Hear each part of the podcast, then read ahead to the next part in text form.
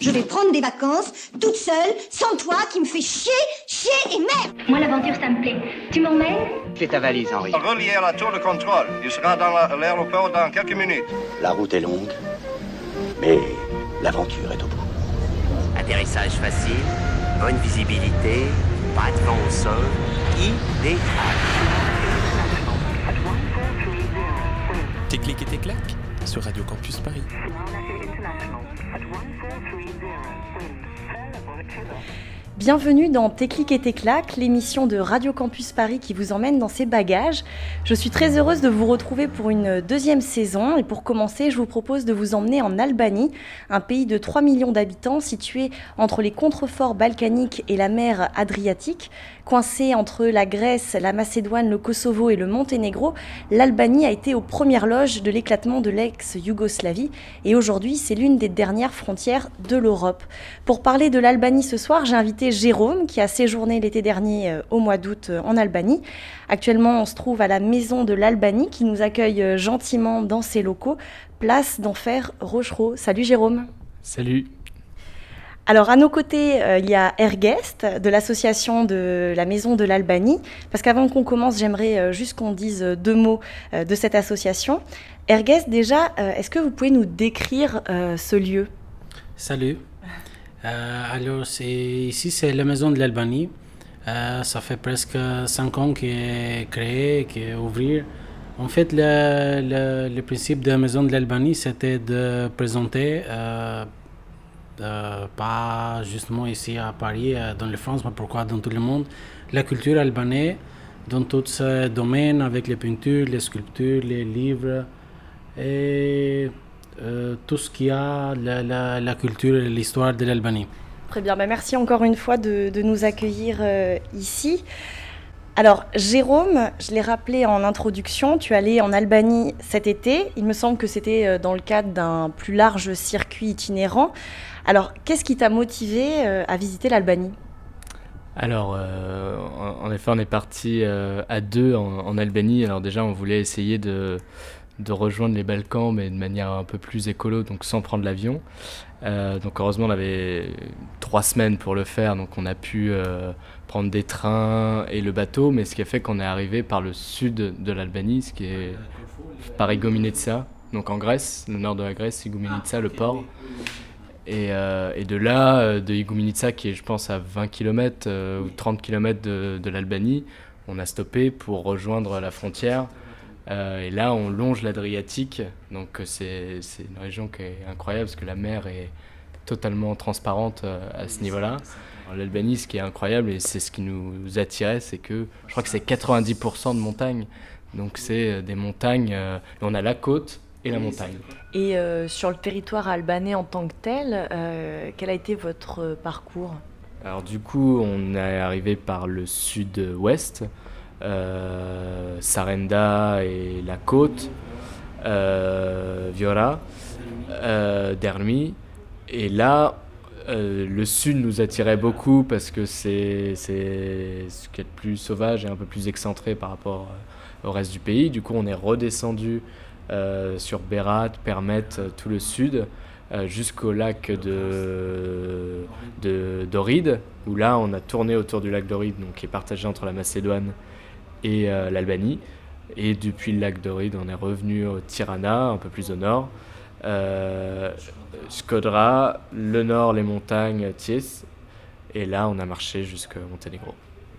Et alors, tu disais tout à l'heure que vous étiez féru euh, de randonnée. Où est-ce qu'on randonne en Albanie? Et quel type de, randonnée, du coup, on peut faire en termes de, de difficulté Alors, il y a, y a un peu de tout. Il y a les randos euh, au bord de la côte. Où, euh, alors, ça, c'est ce qu'on n'a pas fait parce que c'est vrai que la côte albanaise, elle est assez particulière. C'est intéressant à voir, mais c'est c'est extrêmement bâti. Enfin, c'est-à-dire que je pense que c'est un pays qui a été fermé pendant très longtemps, qui d'un coup s'est ouvert au tourisme, avec beaucoup de touristes euh, russes. Et euh, qui du coup a vu un potentiel énorme et s'est mis à construire, construire. Et nous, on a plus randonné euh, dans les terres, vraiment toute la partie sud où il y a entre Berat euh, et euh, Permet. Autant la, côte est très construite, mais les terres sont hyper sauvages en fait. L'Albanie est aussi extrêmement riche en canyons, en, en, rivières, et du coup on peut si on n'est pas en hauteur, simplement suivre le canyon. L'Albanie regorge aussi de richesses archéologiques parce que le pays a côtoyé les grandes civilisations riveraines, que ce soit les Grecs, les Romains, les Byzantins, les Ottomans et les Illyriens, les ancêtres directs des Albanais. Qu'est-ce que toi, tu as pensé de Berat, qui est euh, une ville inscrite au patrimoine mondial de l'UNESCO? Est-ce que c'est pas trop euh, une ville musée Alors, à Berat, on s'est retrouvé avec pas mal de Français euh, parce que c'est une ville qui est incroyable, mais nous, quand on est arrivé en minibus, je crois, à Berat, et euh, c'est une ville qui est bizarrement faite, en fait, quand on arrive, on voit pas du tout la beauté de la ville, on tourne autour d'une grande colline, et là, on tombe vraiment sur la ville de Berat qui est, euh, qui est incroyable, hein, parce que c'est des, tout est en pierre, il y a des, il y a des les, les hôtels, mais euh, aussi tous les magasins sont, euh, sont dans la pierre, et puis en hauteur, on a une vue sur, euh, sur toute la ville avec des ruines, mais qui sont plutôt bien préservées. Et Berat, c'est incroyable. Et tout autour de Berat, bah, c'est là où il y a les canyons, où il y a aussi du relief, où on peut randonner. Et donc, euh, c'est aussi euh, intéressant de, d'avoir, de rester dans Berat et de, partir de là, d'aller De rayonner autour de ouais. Berat. Alors Jérôme, je te propose euh, qu'on écoute la première musique que tu as choisie. Alors qu'est-ce que c'est? Alors, c'est euh, Diamadani Via Via, c'est ça? C'est bien prononcé. Euh, donc voilà, une musique qu'on entendait souvent dans les voitures euh, là-bas. Camdan via via Hoş Kosova, hoş Şipnija Dhe si zemër qiftelia O sa e madhe, o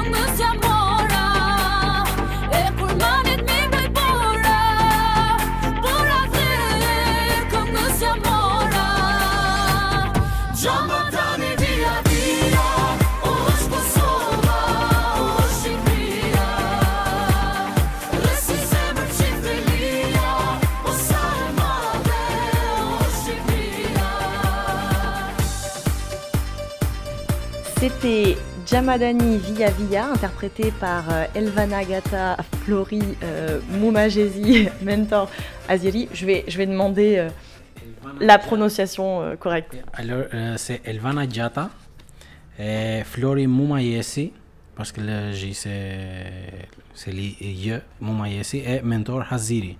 Merci beaucoup. Euh, et vous êtes toujours, bien évidemment, sur Radio Campus Paris et vous écoutez Tes clics et tes claques. Alors, avec Jérôme, on se trouve actuellement à la Maison de l'Albanie, dans le 14e arrondissement de Paris, pour parler de celui qu'on surnomme plus communément le pays des aigles. Et à présent, je te propose qu'on parle gastronomie. Euh, Qu'est-ce que toi, tu as préféré, Jérôme, dans les traditions culinaires euh, albanaises? Alors, on nous avait dit qu'on mangeait pas très bien en Albanie, et c'est vrai que parfois euh, c'est euh, des, des bons plats de viande, mais pas forcément, euh, c'est pas forcément très euh, raffiné, voilà. Et par contre, on a extrêmement bien mangé à un endroit, c'est à Korçë, Korçë, donc la ville, une ville qui est plutôt au sud-est. C'était extraordinaire comme restaurant, très raffiné avec euh, euh, des, des viandes cuites, mais aussi plein d'accompagnements, des entrées, plein de sauces. Et, je pense que c'est un pays qui a quand même une culture euh, gastronomique in- incroyable, mais que voilà, c'est difficile à trouver parce qu'à mon avis, c'est plutôt dans les repas familiaux qu'on fait ce genre de nourriture. Et quand on va manger à l'extérieur, c'est plutôt de la nourriture type viande grillée. Et en dessert, qu'est-ce qu'on trouve? Parce que c'est quand même un pays qui euh, est sous l'influence, en tout cas euh, culturelle, à la fois euh, de la Turquie, de la Grèce, l'Italie. Enfin, c'est un mélange aussi, puis les Balkans, bien évidemment. Enfin, c'est un brassage aussi de plein de cultures différentes. Et je suppose que ça se retrouve un petit peu dans, la cuisine. C'est vrai qu'il y, a des- desserts que nous, non sachant, on, on- on considère euh, comme plutôt turcs. euh, les baklava et choses comme ça. Donc euh, la première fois qu'on a dit ça, on a dit non, non c'est pas turc, c'est pas du tout les baklava. Bon, ça ressemblait pas mal quand même. Et alors toi, est-ce que Jérôme, tu as goûté au fameux raki? Je, précise qu'en en arrivant dans la maison de l'Albanie, on nous a gentiment offert des, petits verres de, de raki, donc à base de raisin.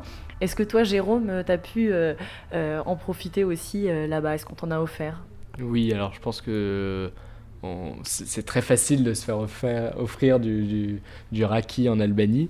Euh, c'est aussi, je pense, le côté convivial, c'est la, boisson qui est, à mon avis, à disposition dans la maison pour, euh, quand l'invité arrive, avoir quand même euh, quelque chose à, à- donner. Et je me rappelle d'un repas, justement, dans les montagnes à, à Tis. On, avait très très faim, on les regardait, on, sentait la cuisine, on sentait le- le- les odeurs de cuisine, on se disait, bon, allez, on va ils n'ont pas encore mangé, ils n'ont pas encore mangé, ils vont nous servir quelque chose.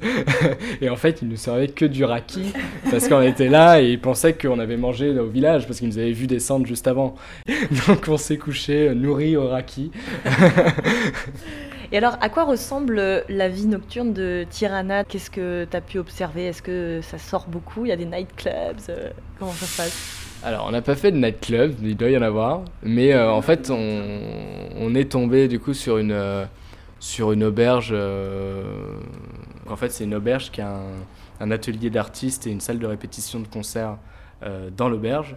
Donc en fait, ils invitent euh, les, groupes, ils font les balances avec eux, ils font des, cours dans l'auberge et ils organisent ensuite des grands concerts sur la place principale de, Tirana. Ils avaient ramené un groupe américain pour le concert et ensuite plein de groupes, plein de groupes albanais. Et assez drôle de voir les gens euh, filmer, prendre des photos euh, et ensuite le décalage avec les groupes albanais qui sont plutôt, c'est plutôt rap, enfin plutôt R&B je trouve le- les groupes euh, albanais.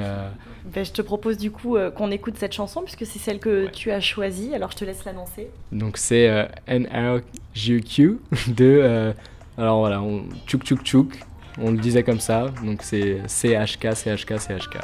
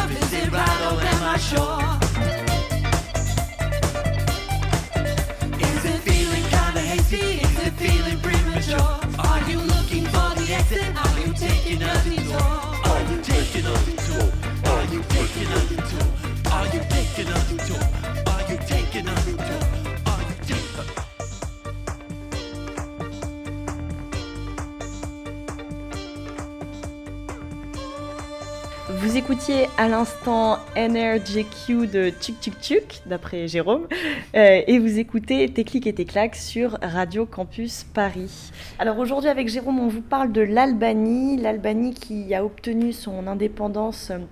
En 1912, euh, au moment de la dislocation euh, de l'Empire euh, ottoman, qui s'est fait assez progressivement, mais avant de sombrer dans la dictature, car je rappelle que l'Albanie a, longtemps été communiste, de 1941 à 1985, elle a vécu sous l'ère soviétique avec Enver Hoxha, mais aussi sous l'influence chinoise jusqu'à la mort de Mao Tse-tung en 1976. Il faudra donc attendre euh, 1992 pour que des élections soient organisées après 47 ans de régime communiste. Que reste-t-il aujourd'hui de l'ère soviétique, mais surtout de l'influence chinoise, justement? Alors l'influence chinoise, c'est dit je pense pas qu'il reste grand chose parce que ce qui est assez incroyable, c'est que euh, Enver Hoxha était euh, stalinien, enfin communiste, mais plus royaliste que le roi dans le sens où il s'est séparé de Staline parce que euh, Enfin, euh, parce que le- le- l'URSS euh, reniait Staline et lui était plus stalinien que les, les Russes.